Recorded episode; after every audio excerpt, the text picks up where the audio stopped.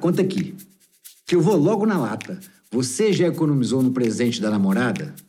Ou então ficou rodando horas e horas procurando vaga ao invés de entrar logo no estacionamento? Você é aquele cara que cata a moeda do troco? Guarda todos os sachês de ketchup, mostarda, aquela porcalhada toda do McDonald's? Coloca água no shampoo, compra Doritos da Americanas só pra economizar a pipoca do cinema? Você é aquele tipinho que usa o Wi-Fi da prefeitura na roça e amarra compartilhar seus dados com os outros? Seu avarento, seu pão duro, muquirana, mão de vaca, senta aqui! Senta aqui que esse programa é pra você. Está no ar o grito! E é de graça, viu, seu verme? Simbora! O grito.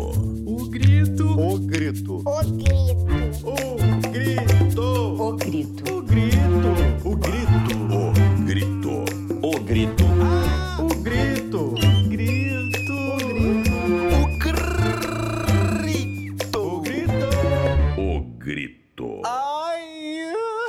Gente, a avareza, ai, a avareza, esse apego às coisas, essa necessidade de retenção, esse delírio de acumular, ai.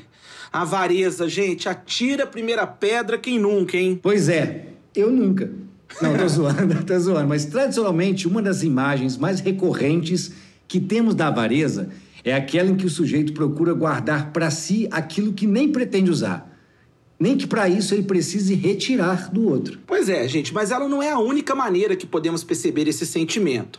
Há, segundo os estudiosos, também uma avareza que é justificada e que está na natureza. É aquela que percebemos nos animais, próximas de algo como egoísmo, e que é explicada pela necessidade que eles possuem de acumular recursos e energia para sobreviverem. Sobrevivência. Sabe aquela história, gente, de que o cachorro enterra o osso, de que a onça leva aquela presa destruída no Discovery Channel pra árvore e deixa lá aquele tempão, dos leões que ficam rosnando um pro outro quando comem, sabe aquele negócio? É, por aí, por aí, mas também aquela avareza cultural. Essa sim, uma característica de nós, humaninhos, demoninhos, ligada à ideia do acúmulo desnecessário para a vida da pessoa. Acúmulo! Eita, e é aí que a gente quebra a firma, mais uma vez, do coitado do Darwin, né?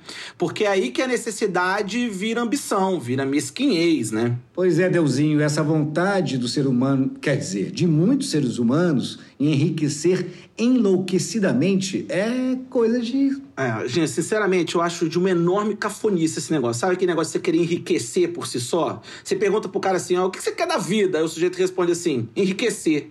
Cafona, né? É cafuné, eu, eu acho cafona. Mas não era a Marilyn que falava: não quero ser rica, quero ser maravilhosa? Aí sim, esse sim é um objetivo digno da vida da gente. Não, não, e o pior é que não tem avareza com dinheiro, Delzinho. O ser humano é tão caprichado em ser arrombado que leva a avareza para todas as esferas da sua vida, não só do din-din. Ah, é verdade, gente. Olha, por exemplo, você pode perceber que existe uma avareza no sexo. Olha só, gente. Segundo a sexóloga Ana Canosa, a musa do podcast Sexoterapia, abre aspas Amo. pra diva, o avarento na cama é aquela pessoa que não se conecta com o desejo do outro.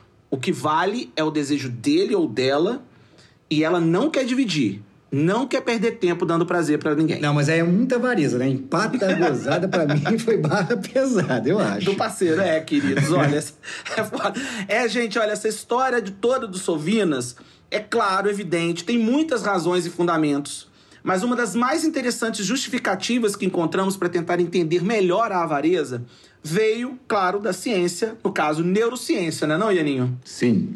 Para o neurocientista John Medina, da Universidade de Washington, a avareza é uma forma primitiva de tentarmos nos precaver, nos proteger do perigo de que algo em nossa vida saia do controle. Uma ameaça que às vezes nem existe. Porra, fecha aspas. Fecha o- e o mais grave de tudo, galera, olha, segundo o danado do Medina, esse sentimento traz consigo fobia, ansiedade e até mesmo pavor. E olha, ele completa pro meu completo desespero. Ele é algo bem similar que um evento pós-traumático. Gente, é grave. Eita, barra pesada, é muita coisa, é muita coisa, mas vamos deixar de ser egoísta com os nossos ouvintes e vamos chamar para esta mesa a nossa estrela da noite, porque todo mundo tá aqui, na verdade, para ouvir ele. Meu amigo lindo, rei de um quadrilátero boêmio entre Botafogo e Maitá, sempre com seu cetro verde em mãos, está no buraco, no Porta dos Fundos, na TV aberta, na TV fechada, é autor, diretor, ator de sua própria gigante mini-novela e, entre muitos outros, é criador do meu amadíssimo, gratíssimo Pipi que eu amo de paixão, e agente artístico de Carol Priscila, que alçou-se como compositora durante a pandemia e foi gravada por nomes como Lulu Santos, Pedro Coelho, Grupo Vocal Equali e um monte de gente, um monte de outros artistas e coletivos. Vem cá, desce do seu cavalo galopante, descanse as suas sete flechas, abre a sua cervejinha Três Cariocas, do qual você é embaixador, que eu não, ainda não conheço, mas eu quero conhecer. Fica a dica aí, Três Cariocas. Vem, Pedroca Monteiro. Vem, que a gente quer seu amor, seja como ele for, meu amor. Bem-vindo. Que coisa boa. Ai, Obrigado. que perigo. Tchim, Ai, meu Tintim, Deus. saúde. Saúde. Tem uma coisa vaidosa, né? De ficar ouvindo a pessoa te descrevendo, falando sobre você, falando sobre seus trabalhos, falando sobre os bares que eu bebo. Bebe não, que você é bom, reina. né? Ouvir um amigo falando da gente. Não, que você reina. E eu vou dizer, eu procurei muito, muito não, procurei sobre os seus trabalhos para escrever, eu falei, não dá. Senão a gente vai fazer uma abertura inteira só sobre os trabalhos do Pedroca. E, inclusive, dos que estão no ar. Se a gente pegar os que estão no ar. Então, eu já botei TV aberta, TV fechada. Eu resumi veículos inteiros para poder ter tempo da gente fazer, fa- conversar. Senão não ia dar tempo, não. É verdade, estou num momento feliz mesmo. Estou num momento feliz profissionalmente. Estou muito animado com as coisas que estão acontecendo. E achou tempo pra gente, E tô muito gente. A feliz de gente estar tem aqui. moral. Estou muito feliz de estar aqui, por ter sido convidado por vocês para estar aqui no podcast. Eu acho o máximo Podcast, podcast. É ótimo para fazer é, faxina, lavar louça. Bota fé. é, dessas coisas que ninguém presta atenção. Eu queria só avisar pro Brasil que eu tô ganhando a melhor encarada da TV. Que a melhor leitura de teleprompter tá aqui na minha frente conversando comigo, então eu não tô aguentando toda vez. Pedroca, eu não aguento quando você para e dá aquela encarada pra televisão e fica lendo daquele jeito que você lê o teleprompter lá no Dane-se. Olha, eu não eu aguento. Eu falei para minha diretora sobre a segunda temporada. Eu falei: olha, vamos. Eu tô muito animado pra segunda temporada. Eu tô louco, né, pra voltar a gravar. Maravilhoso. Mas eu falei: eu preciso fazer um curso de teleprompter. Nunca! Eu preciso fazer um curso. Eu fico com aquela cara de quem não tá entendendo nada. Mas é maravilhoso pânico, aquilo. É um misto de eu não enxergo direito, eu tenho que usar óculos, mas aí eu não uso óculos lá, e aí o TP não fica perto de mim, ele tem uma letra é, meio grande até, tá tudo ok. O problema sou eu, eu e minha ansiedade, minha loucura. Aí eu fico com aquela cara de que parece que eu tô, não sei, eu, eu Gente, fico eu querendo amo aquilo. seduzir alguma coisa pra fingir que eu tô sabendo, pra, pra pessoa não notar que eu sou semi-analfabeto, que eu não sei ler direito. que eu não enxergo, que eu sou lesado, que eu tenho problemas. Mas pra mim você fazia tudo de propósito. Eu pensei que aquilo era tudo treinado, velho. É, de Maravilhoso propósito, aquilo. treino, é de propósito, com certeza. Pronto. Ai, Eu treino. Tá resolvido. Mas vamos pro que interessa, gente. Senão nós vamos ficar aqui. Eu não consigo parar, não vou parar de falar de todas as coisas que ele faz. Direto, sem muito blá blá blá. Conta pra mim, Pedroca e Aninho. Vocês são avarentos em quê? Tempo. E com dinheiro mesmo. Com dinheiro, com grana. no mais óbvio. Não, eu fiquei pensando sobre isso. Sobre, assim, se eu sou avarento ou não. Eu, eu fiquei pensando sobre isso, cheguei à conclusão de que eu sou completamente bipolar. Eu sou muito avarento com algumas coisas, com algum. al- com gastar dinheiro com algum tipo, alguns tipos de coisa. Com outros eu sou totalmente um aberto. Na verdade, eu acho que é mais do que isso. É, tem momentos em que eu tô totalmente gastão e eu posso perder a linha. E momentos que eu não quero, que eu falo assim, meu, meu marido fala, pô, compra aí uma picanha pra gente fazer um churrasco hoje. Eu falo, tem carne na geladeira, sabe? Esse tipo de coisa. Aí eu, eu sabe onde que acontece isso comigo? Primeiro dia de viagem. Primeiro dia de viagem, eu tô, nossa, eu vou gastar aqui, eu vou botar pra quebrar nesse lugar aqui. E o primeiro dia de viagem é um dia que eu encho a cara, inclusive. E no outro dia eu já tô assim, tem que recuperar tudo que eu gastei nesses próximos 10 dias. Não posso gastar mais. E aí eu fico nesse sofrimento. Perfeito. Eu sou o contrário. Eu sou o contrário. Eu no começo falo, não, tem, ah, o dinheiro tem, tem que dar, tem que dar, tem que dar na viagem, né? Tem que dar, tem que dar. De repente, pô, eu tenho dinheiro, vou fazer o que com esse dinheiro? Não vou voltar aqui tão cedo. Aí, Aí gasta tudo no último dia. Aí você gasta em coisas que você nem queria. Você perdeu a chance de comprar aquele trem, comprar aquela, aquela sua roupa. deixa, eu- deixa eu Tem- comprar esse colete aqui, porque tá sobrando 10 euros. 10 Gosta eu de colete? Não, eu não gosto. Mas vou fazer o que com 10 10 euros em casa, gente? Vou guardar pra, pra trocar. Pois é, em viagem tem esse problema, assim, que eu acho que cartão de crédito, por exemplo, não é dinheiro. A gente, sempre quando a gente viaja, a gente leva um dinheiro, dinheiro, né? Porque a gente tem que ter um dinheiro, dinheiro. Principalmente se a gente vai pra fora, né? Que não é sempre, a gente leva aquele dinheirinho na pochete, que é o Que é o dinheiro que a gente tem pra gastar. Mas a gente também sempre abre o nosso cartão de crédito internacional para caso aconteça acontecer alguma uma coisa uma emergência, entre aspas. Aí, só que de emergência em emergência, e de falar, ah, vou comprar só isso. Ah, só isso daqui. Ah, esse jantar eu vou pagar no cartão. Que aí a gente fica achando que cartão não é dinheiro e vai gastando, aquele dinheiro vivo vai sobrando na pochete, você acha que tá rico, mas um, daqui a um mês, quando você volta né, de viagem, você se depara com aquela tristeza, aquele pesadelo que é uma fatura de um cartão de crédito, que dá vontade de. Não, não de e é exatamente o que acontece comigo, Pedro. Quando eu falei que eu não gasto, eu vou ver depois. Eu, tô- eu tenho dinheiro vivo que eu não gastei, não tenho o que fazer com ele. Mas eu tenho o, o cartão mais IOF, eu, Isso, eu, IOF. eu gasto Estourado. muito mais. horror a IOF. E, e eu comprei o, o, o- o dinheiro do, do, sei lá, da Europa, ou seja, de onde for, antes, porque estava mais barato. Eu pago muito mais e ainda sobra uma grana que eu não tenho que fazer com ela. Aí chega a fatura e você fica olhando aquelas coisas que você comprou na sua casa e fala: Meu Deus, por que, que eu comprei esta merda que agora tá aqui, eu tô pagando em euro? Essa caneca. Essa caneca, essa luminária, essa. Não, qualquer merda. Eu fui, sei lá, no mercado das pulgas, um negócio desse, e comprei umas coisas que tem no Brasil. Entendeu? Tem no Saara. pra quê? Por que, que eu comprei isso? Eu comprei na Europa uma coisa que tem no Saara, igualzinho, as luzes, que você pendura, que é idêntico. Que todo mundo comprou no Saara e eu comprei na Europa, paguei.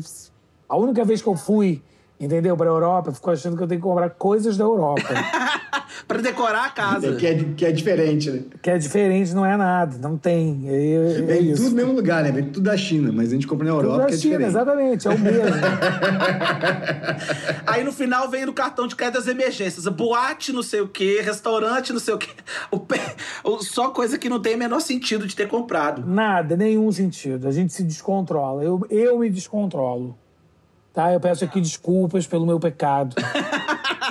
Que é o descontrole, que envolve todos os outros. Isso não acontece só em, em viagem internacional, não. Vai Itaipava. Ah, leva um dinheiro, porque ah, não vou ah, no centro da cidade sacar dinheiro. Aí leva um dinheirinho, mas paga tudo no cartão, no cartão, no cartão. Aí fala, ah, bom, levei tanto, gastei tanto em dinheiro, devo ter gastado um pouquinho mais no cartão. Não, aí vem o cartão, pá, você acha que Come você gastou... Nossa Mas, mas Senhora. você chegou a falar, Ianinho, eu não lembro. Você chegou a falar o que, que Não, você cara, eu- fiquei pensando, assim, eu tenho uma coisa, tipo... Primeiro, cara, Pedroca, por favor, quando eu der um gole de cerveja, você não faz a piada que eu já quase cuspi duas vezes. gente tá, Percebi. com cinco Fiquei quieto, não ia falar nada. Por favor, tá?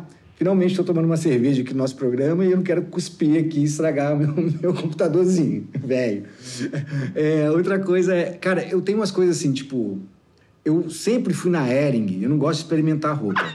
Aí eu vou na Ering, experimento uma camisa preta, normalmente preta, até porque o Pedroca é ator, sabe que a gente tem que ter um estoque de camisa preta, sabe-se lá por quê, né? Tem, a, tem- a gente não tem mais aquele diretor que você só e sai de preto, mas a gente tem sempre estoque de camisa preta. Aí experimenta preta e pergunta, é do mesmo tamanho? É. Eu quero três pretas, duas brancas, uma azul e uma amarela. E vou levar para casa. isso. Já aconteceu várias vezes de eu chegar em casa, a preta servir, as outras não, porque é de modelo diferente.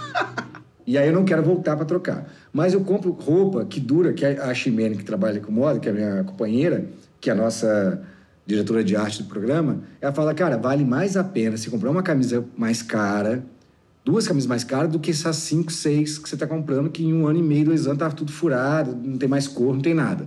Aí eu falo, não vou gastar 150 reais numa camiseta. De jeito nenhum.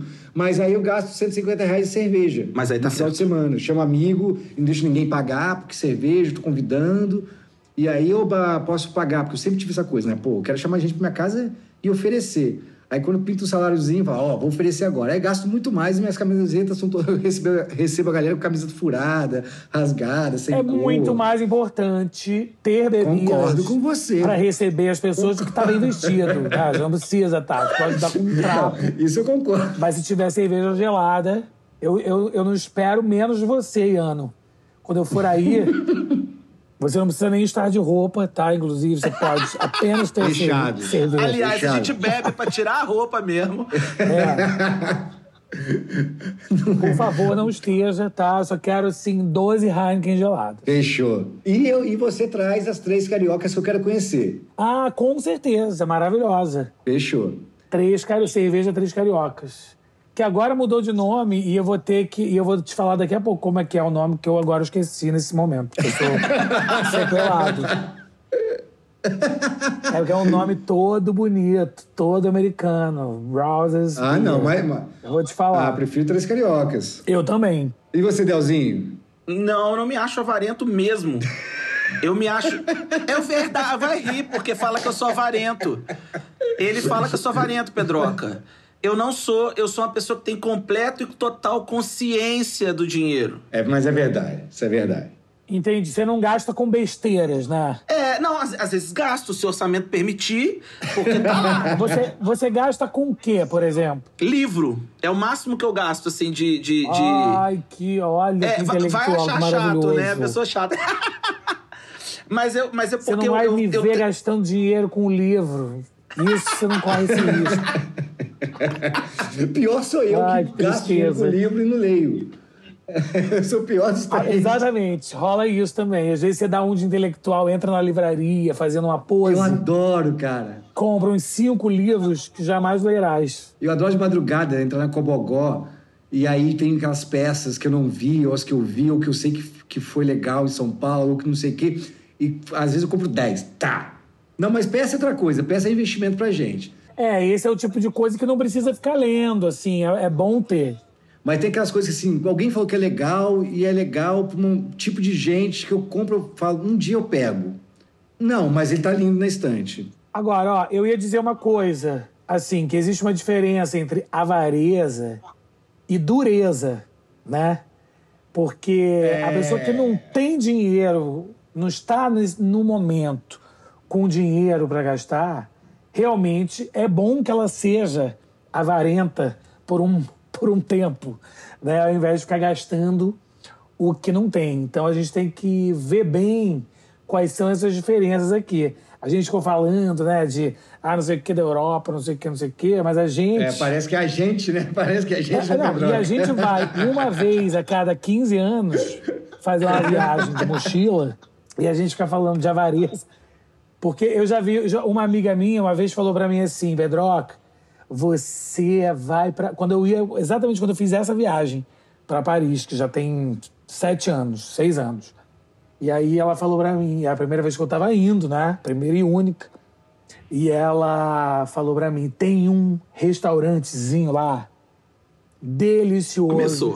que eu fui com a, com a minha mulher. Ele é um pouco caro, mas vale muito a pena. E eu falei: cara, eu quero nesse restaurante, mas é um pouco caro quanto? Ela, cara, foi 1.300 euros por pessoa, mas vale super a pena. Eu falei. Meu amor, olha só, Louca. 1.300 euros é, é, é quanto eu vou levar em dinheiro pra eu um passar mês. 15 dias, 20 dias lá. Eu- como, como eu vou gastar 1.300 num jantar que vale a pena? Não, não vale a pena. Não vale a pena eu que é comer um esse pouco jantar caro. e ficar comendo fast food, comendo nada, né? O resto da viagem. Virar um pedinte. A, a, a, minha ida para a Europa é porque eu estava gravando em Marrocos e aí eh, eu estava em Marrocos e falei, gente, eu vou gastar, sei lá, 500 reais para ir a Portugal. E aí pedi para a produção, a minha volta, em vez de ser de Marrocos, a minha volta ser de Lisboa. Aí fui para lá, então assim que eu faço, fui para Europa, também tá nesse lugar de que pô, eu, eu gastei um, um Rio São Paulo e de volta para chegar em Portugal. Exatamente. É, é importante a gente frisar isso, né? Quando fala Europa, É. parece que a Europa. gente vai e fica em, em grandes hotéis. E com- vai sempre, Com né? aqueles carros pretos enormes, maravilhosos, com alguém abrindo a porta pra gente. Então, enquanto isso, a gente está falando que gasta dinheiro, o cara que disse, não, eu tenho controle com dinheiro, fez é, doutorado e pós-doutorado em Paris. Então, assim, eu acho que a gente está no caminho errado, Pedroca.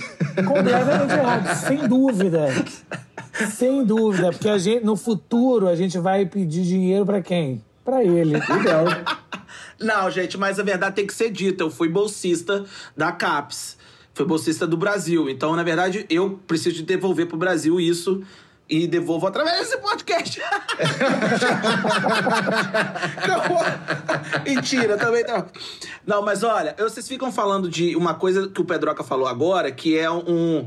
Essa diferença da dureza pra avareza. Ele falou, eu fiquei me lembrando dessas grandes cantoras do jazz norte-americano, das grandes cantoras do blues, que elas passavam épocas tão pobres da vida delas que elas acabavam, depois que elas conseguiram conquistar alguma coisa, ficavam absolutamente controladas com dinheiro. É- São casos clássicos da Billie Holiday, que guardava dinheiro em lugares depois que. é, Tem um caso que a gente não sabe se é verdade, que descobriram ela morta, guardando dinheiro escondido nela mesma. A Aretha Franklin, que guardava o dinheiro dos shows, ela pediu dinheiro todo Mas assim. isso aí tem a ver com golpe também, entendeu? Uma- é uma vida- trás. Porque a gente muito Exatamente. jogador de futebol e gente que, assim, que trabalha, que dedica, a família dedica a vida para aquela pessoa ter chance de, de estudar e de poder se dedicar ao, ao futebol. E quando ganha, que de repente, não mais que de repente, no caso, assim, de repente pra gente, né? O cara tá lá trabalhando. Mas para ele sai de um salário baixo para um salário muito alto em pouco tempo.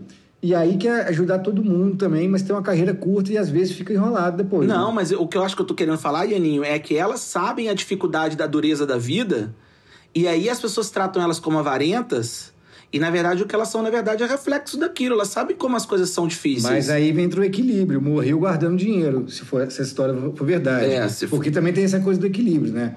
Vou guardar dinheiro, guardar dinheiro, guardar dinheiro, guardar dinheiro para quem? Eu acho que a gente também já está numa geração é, é, de a oportunidade que se cria para os seus filhos é mais importante do que o dinheiro que você deixa para ele. Eu acho que está ficando mais claro já. Em vez de Ah. deixar imóveis e tal, então a pessoa sei, tem, que que você acha, tem dinheiro, mas a a pessoa tem estudo suficiente para criar a própria história. Então, eu acho que tudo isso realmente depende muito da maneira como a gente foi criado, né? Das nossas histórias de vida. Realmente, se você cresceu vendo, passando por muita dificuldade, eu acho que a tendência, quando se você ganha muito dinheiro depois, deve ser realmente você ficar muito preocupado em passar por isso de novo, né? Assim, eu, eu acho que também deve acontecer com quem cresce vendo os pais, de repente, gastando muito dinheiro ou devendo muito dinheiro, sei lá, tem gente que, que cresce com essa coisa e, e eu acho que, sei lá, nos anos 70, 80 tinha essa essa cultura da pessoa querer, por exemplo, fazer um, um concurso para ter uma vida estável, Sim. né? Para ter uma estabilidade na vida. Eu acho que a estabilidade era, era a principal coisa que as pessoas pensavam. Pelo menos isso é uma coisa que eu, que eu percebi. assim, Eu não sou um grande estudioso. Que a gente ouvia. Mas estou falando que te- tem um momento que isso tinha um grande, grandíssimo valor, né? De você ter alguma estabilidade, você ter aquele salário certo, você de repente ter, você nem fazer o que você ama fazer, Uhum. mas você ter um salário todo mês para poder criar o seu filho, para poder dar uma segurança para o seu filho, para que o seu filho possa de repente seguir o sonho dele. Né? Eu acho que muita gente, muita gente viveu isso, muita gente trabalhou muito. Eu- é, Vive até hoje, né, poder Pedroca? Realizar o sonho, poder dar liberdade para os filhos escolherem e dar educação para os filhos. Eu acho isso muito, muito lindo. Uma pessoa que, que pensa nisso, que bota isso. Mas é bonito como filho, né? Aí o filho pega e gasta tudo do pai, tá nem aí. É bonito como filho, né? Porque eu acho que depois a gente. Nós, É bonito como somos, filho, com certeza. É, é, porque assim, a gente, eu, Pedroca, muito, o Del, eu acho que também, porque ser professor nunca foi um- uma busca por dinheiro, e a gente também, artista, não é busca por dinheiro, é, mas eu acho que uma geração logo depois da nossa, ela já é uma geração que já estava dando uma mudança de eu quero fazer o que eu quero fazer.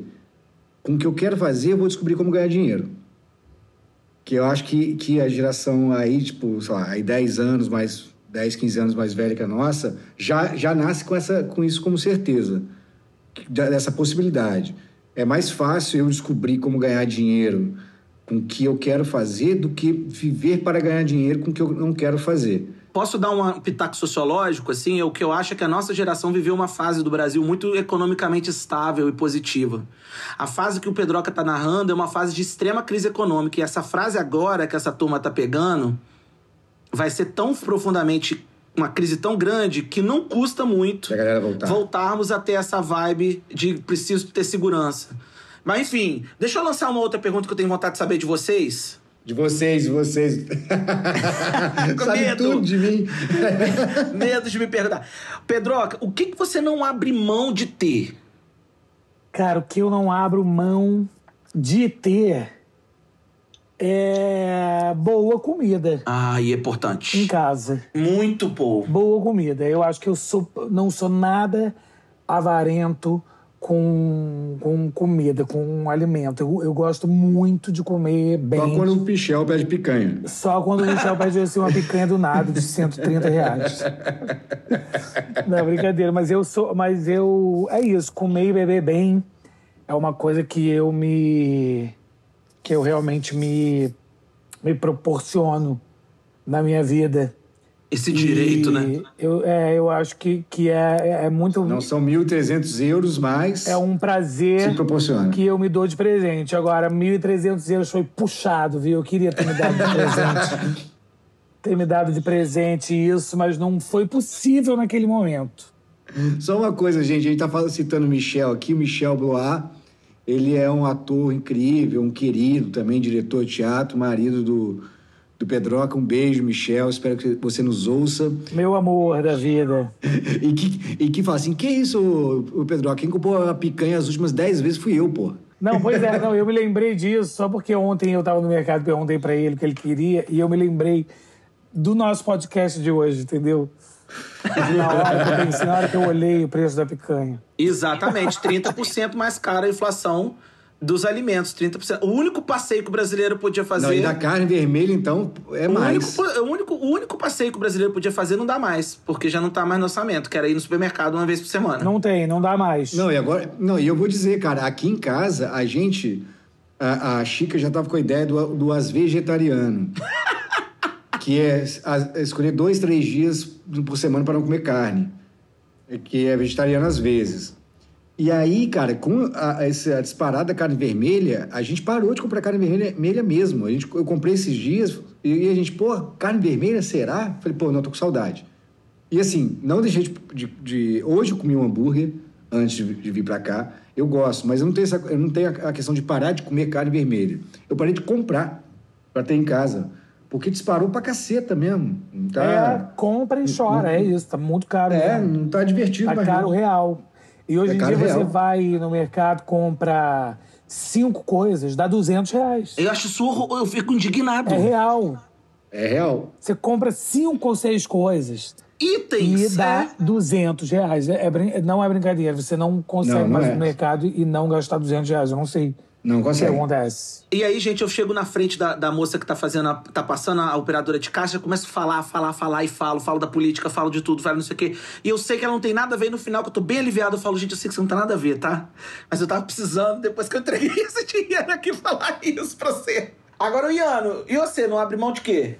Ah, cara, da, da, da minha cerveja. Hum. Eu pesquiso formas. Eu ia falar isso, Iano, mas eu deixei pra você essa resposta.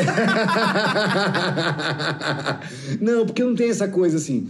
É, O hambúrguer, por exemplo. Hambúrguer, eu adoro hambúrguer. Então, assim, eu tento com- com- tendo, na verdade, eu tenho tendência a comer uma vez por semana, porque às vezes eu como mais, às vezes eu como, passo um tempão sem comer.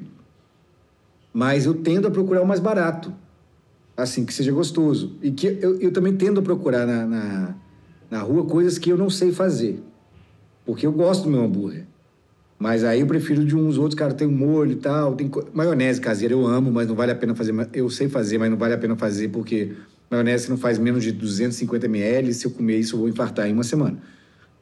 Mas é, a minha cervejinha, cara, eu também procuro a, a um lugar mais barato, tal. Agora tem o- nesse aplicativo que a gente falou, que é o Zé Delivery, que entrega em casa, gelado, com preço de mercado. O jabá. Então, assim, a minha cerveja. Ah, cara, vamos ver se alguém patrocina a gente. Eu amaria Então. ser patrocinado por alguém que entrega cerveja ou, ou, ou, ou marca de cerveja. Essa é uma boa pergunta, assim. Vocês pesquisam o preço de tudo, das coisas, antes de comprar? Não. Ou vocês vão na facilidade ou no- na marca que você mais Eu vou na gosta? facilidade porque eu moro no. Cara, porque assim, Pedroca, eu moro no Leme. No Leme tem dois mercados é, de marca, que é o Princesa, que é um pouco mais longe, que já na, na quase Copacabana. Tem o Zona Sul e tem um mercado pequeno, que é o mercado de bairro, que tende a ser mais caro que esses mercados que já são caros. Então a gente vai muito no que a gente costuma comprar. Eu não sei preço unitário, eu sei preço do que a compra costuma dar e, a compra, e quando dá mais. Exatamente, gente eu também comprar- não sou assim. Eu Não sei quanto custam as co... não sei quanto custam as coisas aleatórias. Eu sei quanto dá aquelas coisas que eu compro. E por isso que eu tô te falando compro assim. É, sempre. Não dá, não dá menos de 200 reais. Mas a Eu cerveja eu, sei. impressionado A cerveja eu sei. É, carne eu sei, porque carne a gente compra menos, né? Compra, seja frango, seja peixe, sei lá. A gente compra assim. É, um é, um quilo e tal. Então você sabe, é muito fácil. Mas aquelas coisinhas pequenas, um quilo de arroz, um quilo de não sei o quê, que um quilo de arroz vai uma vez por semana. Um quilo não, né? Meio, a gente compra meio quilo, porque são duas pessoas só. Mas eu sei como que dá o conjunto. Depois eu vou querer dicas do cheeseburger. Porque o Michel também ama cheeseburger, eu amo cheeseburger, a gente sempre pede. E eu vou querer as dicas aí desse cheeseburger que você falou. E, eu, eu sei o preço de tudo. E sei Só um os dias de adendozinho antes de promoção. começar, só um ade- adendo.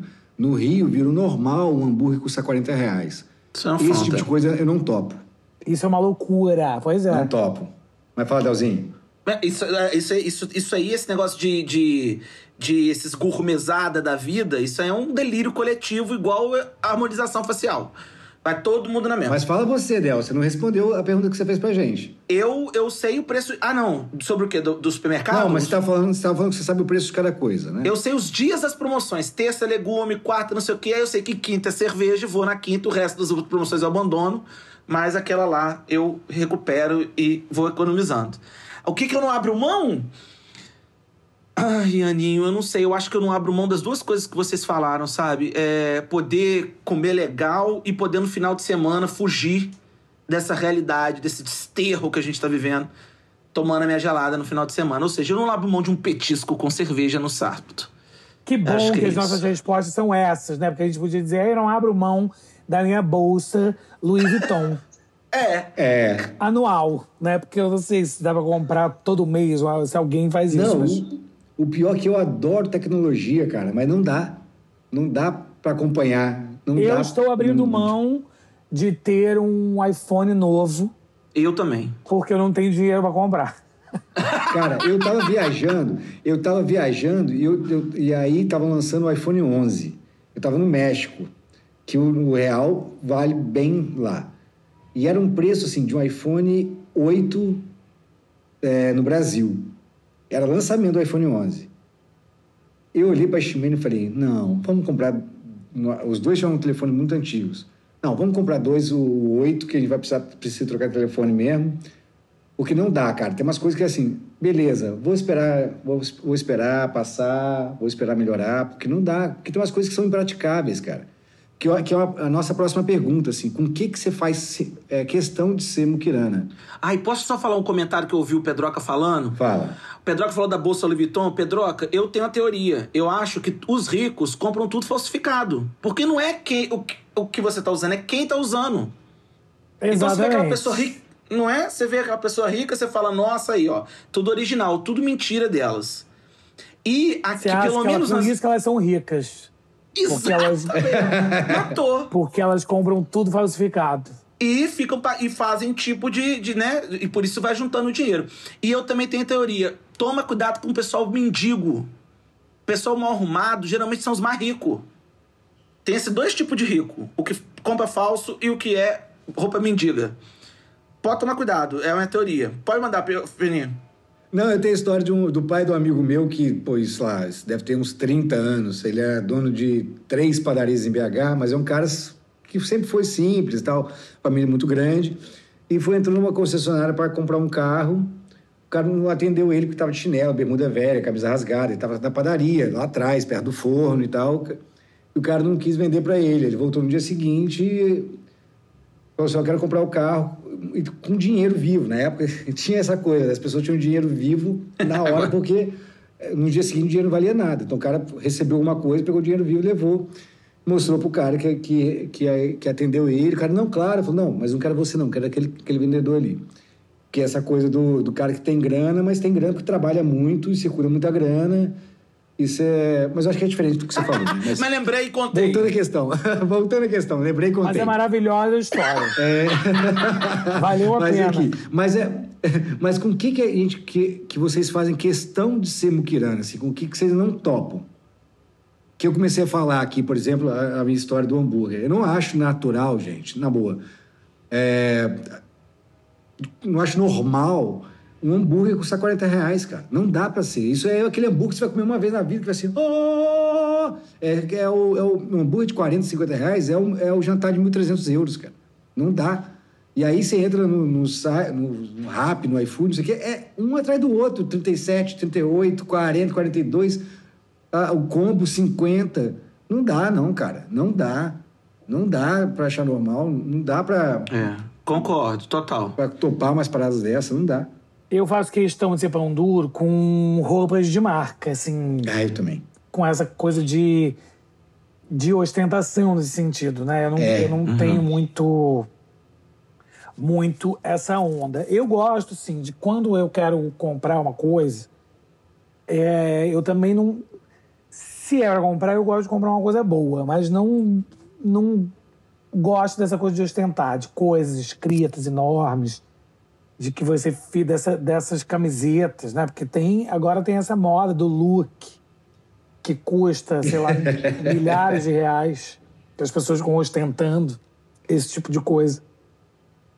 E eu acho realmente isso uma loucura. Então eu faço questão de ser avarento com isso. Eu escolho muito bem as coisas que eu vou. E tem uma outra coisa, né, Comprar. Pedroca? Tem uma mania que eu não sei se ainda tá rolando, que assim, você pagava uma camisa cara pra fazer você de outdoor. Então, assim, se alguém ia lá na Nike, não sei, comprar uma camisa da Nike e a, a camisa era toda preta com o símbolo da Nike gigantesco no peito. Então, assim, a gente que trabalha como ator, que faz publicidade, que faz isso aqui, não, a gente quer ser pago para fazer publicidade. Não, aí, nesse caso, você paga para fazer publicidade para o outro. Eu não tô fora. É uma coisa, né, gente? Vocês estão falando, eu me lembro que uma vez eu ouvi uma entrevista do Pedro Cardoso. Ele maravilhoso falou assim: "Eu não consigo, eu não consigo aguentar um lugar onde as pessoas dão preço para as pessoas e não dão preço para as coisas. Onde, por exemplo, você gasta uma fortuna para ficar andando vestido igual um jacaré de, da, da Lacoste e, ao mesmo tempo, quando alguém vai entrar na sua casa para pintar, você fica amarrando dinheiro porque o cara vai pintar o negócio. Ou então gasta uma fortuna no apartamento e na hora que o cara vai fazer a reforma do seu apartamento, você começa a mendigar dinheiro com esse cara. Porque esse Exatamente, fica querendo negociar dinheiro com o cara que tá precisando. precisando. Eu não suporto isso. A- é, é uma coisa que, tipo, pra mim é muito. Eu não sei, Aninha, se respondendo, respondendo você, eu acho que eu não. Eu, eu, eu, eu acho que eu não tenho coragem mais de me endividar. E isso é uma coisa, assim, muito. muito Mas para aí, mas isso às vezes não é questão de coragem, né? Claro, claro. Não, nós- não, gente, aqui é tudo white people problem, né? É Igual você falou que essa semana é ótima. Sim, não, não, não, mas quando eu falo, é, mas É, tipo assim, é, para poder ter as coisas, eu nunca vou me endividar. ah, mas eu também não, Delzinho. Agora, você não tem coragem mais porque você já, já o fez. Eu era o cara, cara. Pedroca, eu, eu, eu, eu recebi a mesada, né? Bom filho da classe média, recebi a mesada. E eu era o cara que era assim: tudo é meu e tudo é seu. Então, toma aqui tudo meu. E, e- e quando chegava no meio do mês, pelo amor de Deus, Pedroca, me ajuda. Preciso que você pague um hambúrguer. E aquilo ali foi chegando uma. A história é boa, porque sabe quem, que- quem me ajudou? Eu cheguei no final da faculdade, foi quando eu conheci minha esposa, que minha esposa é, sabe muito é, é, educação financeira, e ela começou a me ensinar as coisas sobre isso. So- E aí você falou uma coisa que é muito legal sobre como a, quando você consegue lidar com o dinheiro de forma racional, a primeira coisa que ele te fornece e que você fica muito feliz é a liberdade. Mas para você ter a liberdade, você precisa de, em vários momentos, podar sua liberdade. Então eu não vou fazer isso porque eu não posso gastar, não vou fazer aquilo porque eu não posso. Isso te tira, mas lá no fim, você tem essa chance. E aí, quando eu estava na faculdade, eu estava muito endividado. Eu peguei todos os meus convites, metade dos meus convites de formatura e vendi para as pessoas. Peguei esse dinheiro, paguei todas as contas e disse: eu entrei, na- eu entrei no mundo profissional, nunca mais vou dever. E aí, fui. Acho que é esse trauma que eu tive. É, mas é, e só assim, essa coisa de ou barulho de cerveja, Amém. essa coisa de, de ser muquirana, tem umas coisas que não dá pra topar, sabe? É, a galera te. Eu concordo com o Del em absoluto, assim, a gente dá grana em coisa e mendiga serviço quando a gente não quer que men- mendigue o nosso, né? É. Pera, peraí, cara. Porque a gente, por exemplo, faz comercial, aí o cara tá lá, você tá fazendo comercial, e aí você fez 45 testes, aí passou em um, aí finalmente passei em um. Aí o cara vai fazer, aí você vai fazer, o cara, aí você já vê o valor baixo, é uma marca importante, é um, um ano de veiculação, mas pensa, ah, mas você trabalhou dois dias, beleza, mas é um ano de exclusividade, você não pode fazer para outros concorrentes. Aí o cara já tá ganhando pouco, aí você chega para fazer o comercial, cara, tem helicóptero, tem não sei o quê, passa no intervalo da, da novela das nove, ou da Record, ou da Globo, passa no intervalo do reality show, do BBB, e aí você fala assim, cara, o cara não queria me pagar hora extra. Já aconteceu isso comigo. Aconteceu isso comigo. Falar assim, cara, tem três horas, extra, três horas extras para receber. Aí o cara falou, pô, não, cara, mas eu te liberei mais cedo no dia anterior. Eu falei, cara, mas tudo bem, mas um contrato são três horas para receber. E o cara falou assim, você quer realmente se indispor com a produtora?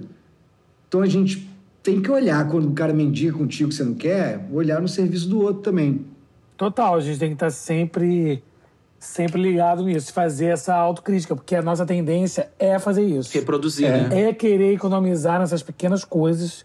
E quando a gente vê, a gente está gastando em coisas absurdas que a gente nem, Eu concordo. que nem precisa, que não tem o valor que a gente está gastando. Uma coisa eu aprendi para negociar, que é o seguinte, eu falo assim, olha só, eu preciso negociar não é pela, pelo valor do seu serviço, é pelo que eu posso pagar. Isso é legal. Se tiver legal para você, beleza, tem que ser confortável. Mas assim, eu quero seu serviço ou preciso, mas esse valor eu não posso pagar. Eu posso pagar até tanto. Você topa? E tem que ser de verdade, senão também aí é, você tá, aí é falcatrua. É. E o que, que vocês são é... avarento com vocês mesmos, assim? Que vocês não gastam com você mesmo de jeito nenhum? Produto de higiene. Mentira! É lógico, né? Não, aquelas zoando. marcas, né? Aquelas não, marcas. Não, eu tô zoando, mas eu, eu gosto de um, um tipo, uma marca de shampoo. Eu gosto de Pantene. E eu gosto para do cheiro. Eu não sei que tipo que é, eu não sei como é que é meu cabelo. Se ele é seco, se ele é úmido, se ele é ceboso, o que que ele é. Eu escolho pelo cheiro. Aí um, um, um dia desses aí, eu tava com o cabelo muito grande e tava reclamando muito, porque o cabelo, quando passava a mão, tava agarrando muito. Chimene, ó, compra esse, esse shampoo aqui. Tava Falei, cara, mas custa isso tudo? O shampoo falou, não, isso é o preço de um shampoo, no- um- de um shampoo, assim, quando você quer cuidar do cabelo, às vezes custa isso mais caro mesmo. É que eu compro mesmo há muitos anos que eu gosto do cheiro. Então, mas assim, eu não, eu não, eu não uso desodorante. Não use desodorante por causa do Não. preço, do valor. Não, não, não uso porque eu parei de usar há muito tempo. Não tenho, não tenho é, Gente, se eu não usar, eu mato alguém. Eu tenho no pé, eu tenho no pé. Ai, mas o talco também dura três anos. Então, assim, não gasto muito. não faço tratamento que deveria, que eu faço 40 anos, daqui a um mês. Deveria começar a fazer algum tratamento, né? O- o- Coisa de pele, não sei o quê. Mas eu tenho um cravo que mora de graça no meu nariz há, sei lá, uns 18 anos. Então, essas coisas de autocuidado em geral, Eu não. Então eu já, tô. É que não, não é nem muquirana, é porque eu não tenho essa, essa, essa, esse olhar mesmo. Eu já tô ao contrário disso. Eu comecei a cuidar do meu cabelo. Comecei a cuidar da, da, da minha careca, né? Eu tô ficando. Comecei a ficar muito careca. Em algum momento, deu um boom de carequice. Aí o que aconteceu? Eu comecei a fazer uns tratamentos. Os tratamentos, assim, um que shampoo, começar a é os olhos da cara, uma loção, que é os dois olhos da cara, um- e um negócio que, que você vai na dermatologista, ela faz na cabeça, que é dois olhos da cara e um rim. e eu, e eu me dei de presente isso em algum momento. Cara, e aí isso melhorou, melhorou muito, né? A minha quantidade de É, cabelo. me passa Pedroca o contato. Deu eu uma melhorada na minha vida. Um, descobri uma pracinha aqui atrás. E aí o que aconteceu? Eu fiquei pão duro comigo com isso tudo, de volta. Eu, eu recuperei meu cabelo, uma parte do meu cabelo, falei, nossa, como tá melhorando. E aí agora eu tô pão duro de novo. Não tô. Até cair tudo de novo. Não vou me recuso a gastar esse dinheiro na, na dermatologista que eu tava gastando. Me comprei um shampoo um pouco mais barato e agora eu tô assim, na loção, eu passo assim duas gotas para não acabar. Antes eu passava assim, ah, que tava funcionando, eu tava passando abundantemente. Agora eu passo três gotinhas e vou passando vagarosamente, com paciência, para economizar. E também tô passando só um dia sim, um dia não. Não acabar, fiquei pão duro de repente com isso. Eu tava muito generoso. Mas eu quero contar, tá, Mas eu acho que eu tava generoso demais. Eu tava usando cabelo grande, cortei, descobri uma pracinha aqui no Cucuruco, que eu vou- depois eu pego contato. Gente, eu morro de medo de dermatologista. Eu acho que é o tipo de lugar que você entra, você nunca mais vai sair.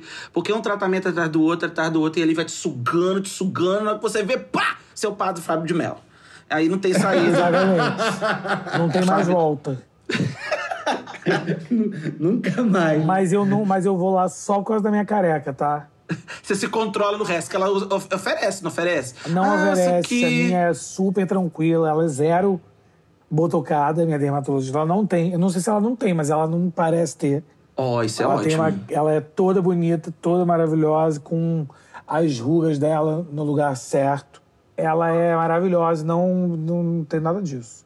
Eu até da última vez falei: você não acha que eu tô acabado, que a minha cara tá toda amassada, que a minha testa tá cheia de marca?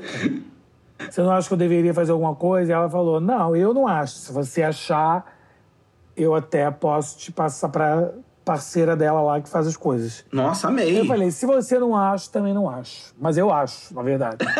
Me passe o contato, vai que eu melhoro.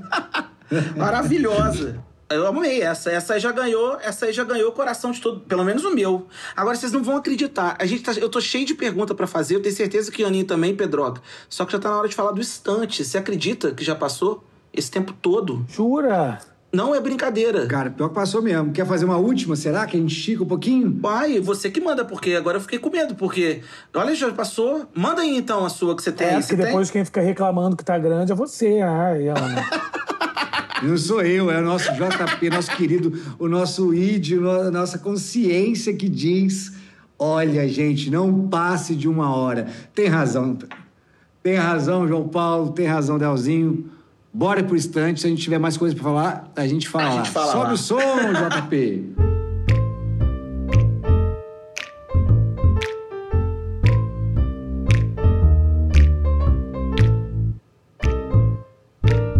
Já diziam os africanos ocidentais: quem vive dando banquete não vai nunca ficar rico. Mas eles também nos ensinaram, lá pelas bandas da África Oriental, que tudo que é muito inflado chega um momento que arrebenta. E finalizaram lindamente lá já na África Austral, dizendo: quem recebe presente não pergunta preço, Ianinho. Conta pra gente, Pedroca, seu lindo, meu galã predileto. O divo. Nosso presente de hoje para todos os ouvintes. E ouvintes, eu quero meu pagamento em cerveja, hein? Pedroca, meu amigo mais generoso, me diz, compartilha sua dica linda pra gente hoje. Fala. Então, eu queria indicar o filme barra peça que foi feito agora na pandemia, durante a pandemia, pela Lei Aldir Blanc, do Michel Blois, que por um acaso é meu marido, que é um grande ator maravilhoso. É um grande. Concordo. E o texto da Júlia Spadatini, que é minha amiga, Gente grande que também. eu amo também e que é muito maravilhosa. Que se Muito. chama A Melhor Versão, que está no YouTube e é muito, muito, muito, muito lindo. É um trabalho maravilhoso que eu gostaria que todo mundo, muitas pessoas vissem, porque é realmente muito emocionante. Eu vou ver. O texto é lindo e foi feito nesse momento louco, né? Nessa Lei Aldir Blanc que veio para para salvar, salvar a nossa classe, Por algum tempo, né? Porque demorou tanto né? tempo. Para ter algum respiro. E então eu queria indicar essa peça barra filme que é muito lindo mesmo. Ai, que massa. E aproveitar também para dizer que, para a galera que não é do Rio, que ouve a gente, é, claro que a galera que, tá- que é do Rio também, que a pandemia trouxe algumas oportunidades que é gente, tudo quanto é canto, ver artistas de teatro construindo uma possibilidade de audiovisual que aí não é só do Brasil, é de qualquer lugar do mundo, poder participar do que a galera daqui está criando e a gente da galera de São Paulo, galera da Hungria, galera da Dinamarca, é, fica um pouco mais democrático essa, do que está sendo produzido pelos artistas de teatro, que não sempre, quase nem sempre são só de teatro, mas que buscam a linguagem do teatro para se comunicar. E a gente está descobrindo como, né, Pedroca, né, Del? É. É, esse lado é muito, muito foda, né? Que a internet traz. Esses são, muitas coisas maravilhosas, mas nesse momento, assim, todas essas criações que as pessoas estão podendo ver de todos os cantos, realmente, todo mundo tá, pode ter acesso, está sendo muito interessante E é o mesmo. lugar fora do artista, né, Pedroca? Porque, assim, a a Lei Aldir Blanc levou muito tempo para ser liberada. A gente teve que fazer muita pressão. Mas, mesmo assim, antes disso, a gente já estava produzindo alguma coisa. Porque o nosso trabalho é esse, nosso ofício é esse. É, a nossa E sobrevivência. a gente quer viver dele. É Exatamente. isso. A gente quer sobreviver financeiramente disso porque a gente precisa sobreviver. Mas antes de tudo, a gente produz porque é isso que nós somos. Né? Necessidade física, é isso. Parabéns, Michel, Júlia. Show, linda indicação. Ó, gente, eu vou trazer um filme. Eu vou trazer um filme que tem um, uma ligação com o, o- a ideia da avareza, na verdade, da ganância, que é uma coisa que a gente poderia ter falado, não deu tempo, como muita coisa boa, não deu tempo de falar. É um filme chamado Um Plano Simples, um filme antigo de 1998. E, Gente, eu amei esse filme. Antigo pra, pra quem, né? É, bom. Muita gente que nos ouve é, é- é nova, o Pedroca. Mas tem uma galera nova que nos ouve, que a gente fala uns óbvios aqui. Mas É. Uma coisa que a gente viu mil vezes, tipo, curtindo a vida doidado, que talvez pessoa as não sabe pessoas que não, existe. ve- não viram. Não é. sabe que existe. Desculpa, Leozinho, te interrompi. Tipo uma linda mulher. Eu acho que é óbvio também que as pessoas viram. As pessoas todo não conhecem. Roxette, né? Não Imagina. conhecem Roxette. Que horror! Que horror! Guns N' Roses. Guns N' Roses, é. Ai, gente, esse filme é maravilhoso. É uma história de três amigos, cara, que, que eles descobrem um- uma grana preta dentro de um avião que caiu no meio, do, no meio do, do, daquelas coisas de neve, assim. Nem sei, nem me lembro mais onde foi gravado o filme. Mas é no interiorão e tem uma neve zaça, cai milhões de dólares. E esses três amigos começam, vão, vão pegar o dinheiro pra eles, mas começam a divergir sobre como é que eles vão fazer com com esse dinheiro. Gasta no início, gasta depois, esconde, não esconde. Quanto vai ficar pra cada um? E aí, meu amigo, a ganância começa a subir, o trem começa a ficar feio. O filmaço, gente, é maneiro demais. É com Billy Bob Thornton com Bill Paxton. Não, Maneiríssimo. repete o, nome, repete o nome do filme que eu te interrompi pra não ficar muito longe, vai. Chama Um Plano Simples. O filme chama Um Plano Simples. É um filme que vale muito achar ele. Eu não sei onde que ele tá. Agora sumiu. Mas Se vira, gente. A gente, Pedroca, durante uma época, a gente se preocupava antes do instante de ver onde as pessoas achavam cada coisa que a gente queria dizer. Agora a gente tá, assim, falando... Se vira, em- meu filho, Se já vira, falei meu o nome. filho. E você, Níssimo? Então, o meu, cara, eu falei, cara, é clichê demais. Então, se é clichê demais, eu acho que ninguém vai dizer. Eu vou dizer do O Avarento. Ponto. Que é uma peça do Molière. Pô, mas é chique Vou isso. poupar, não vou esticar, mas só para dizer uma coisa. Eu procurei no estante virtual e tem para, para os avarentos ou quem está sem grana, tem de R$ 6,50 até 75 reais o livro. Então, Molière, O Avarento, divertidíssimo, é, aqui eternizado pelo nosso Pa- Paulo Altran, aqui no Teatro no Brasil. É lindo de morrer, é engraçado pra caramba, vale a pena. Vai lá no estante virtual. Livro é uma daquelas coisas que a gente não precisa ter dinheiro para comprar, porque existe o estante virtual, que é porque o usado vale tanto quanto um novo. Então, Maravilhosa essa, dica. é- essa é a minha dica, simplérrima. E quando eu vi que tava seis, tinha 6,50, tá aí, gente. Quem tem grana e não quer gastar, porque é avarento, compra. Quem tá sem grana, também dá para comprar, que é tipo uma coxinha e um- uma garapa. Não, ou melhor, hoje na, na feira nem paga nem pastel uma- e uma garapa, um caldo de cana mais. É sofisticado, tá? Não vem falar que é simples, não. É sofisticado, mulher. Não vem, não. Ai, Arrasou, arrasou na dica. também achei chiquérrimo. Ai, meu Deus, acabou. Ah, Acabou pra vocês, tá, gente? Porque eu vou tentar segurar o Pedroca aqui agora. Brasil. Vamos tomar mais uma cerveja. Vamos pegar mais uma cerveja. Ai, gente. E, gente, a gente queria lembrar aqui, é o nosso primeiro programa, depois que aconteceu, aí já vem a emoção, mandar um beijo, é, dedicar essa pequena, essa pequena parte que ele merece, que é é esse trabalho do Grito, para o Paulo Gustavo, para a família dele, para os amigos, Pedroca, que trabalhou com ele, Sempre, sempre, sempre, sempre. A partir de agora, tudo tem que ser dedicado a ele e mesmo. dedicar esse movimento a ele e as outras 420 mil vítimas e famílias de todos eles. Porque o Paulo não parou de, de ser importante. Ele é o grande símbolo do que está acontecendo aqui. Então, Paulo, essa é uma homenagem, um, um cafuné, um singelo cafuné a você, a sua história que você trouxe pra gente, eu que vivi com você, Pedroca também. É, é isso. É o que a gente pode fazer hoje para homenagear a sua linda, lindíssima trajetória que vai que é essa beleza do artista que vai continuar muito tempo. Um beijo pro Thales, pra família, A dona Deia, pra maravilhosa. dona Deia, pra irmã, um beijo. Ai, gente, eu queria falar um. um eu acho que, como, como fã, vocês conhecem, conheceram ele, e eu, como fã, eu é, fui muito tocado por, por, por essa força da natureza. E eu queria dizer, sabe, gente, que todo mundo precisa de, de exemplo. E todo mundo precisa de ídolo. E todo mundo precisa de ídolo como aquele lugar que a gente encontra admiração, que a gente encontra respeito, sabe? E, e, e esse e, o Paulo Gustavo, cara, ele é um, um, um- ele é o grande exemplo em todos os aspectos da vida dele. No trabalho, na arte, na honestidade, no, no na, na, na família.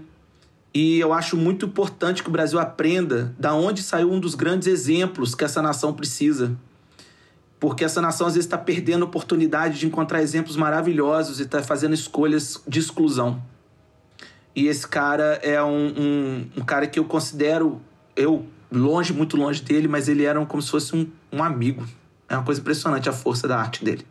É, então, se for para falar dele, a gente poderia abrir um novo Um podcast, porque poderia ficar aqui uma hora falando dele, da importância dele, mas já que o Iano está oferecendo, né, eu- eu- a minha vontade é de tudo a partir de, de hoje, sabe? Tudo que eu fizer, eu dedicar a ele, porque realmente é de uma grandeza, de uma importância rara, né? E um artista muito incrível, um amigo maravilhoso e uma pessoa que transformou muitas coisas, muitas coisas, muitas, importantíssimas por aqui. E eu tenho certeza que, que vai continuar transformando. Então foi uma, foi uma vida muito intensa e muito maravilhosa. A arte dele é eterna e a genialidade dele, inspiradora.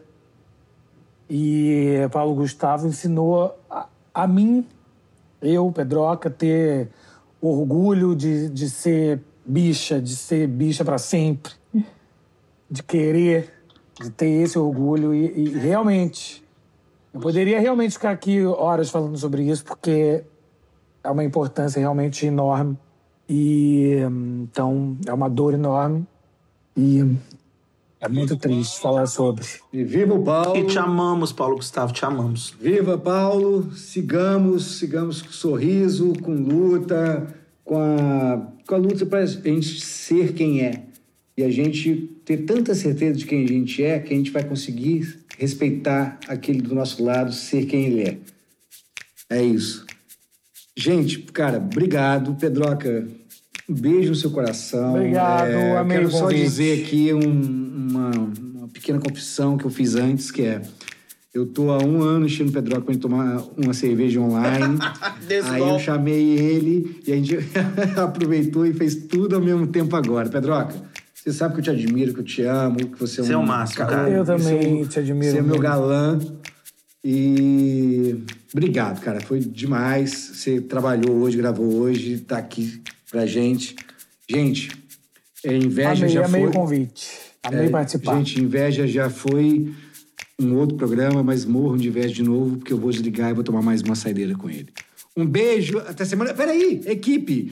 Beijo, Ximene Rodrigues, que é a nossa diretora de arte, JP Franco, que é nosso editor e faz nossa mixagem final, nosso, nossa consciência, Davi Paz, que faz a nossa trilha maravilhosa. Gente, beijo, até o próximo programa, que vai ser o último, hein, da temporada. Beijo! Ui! Beijo.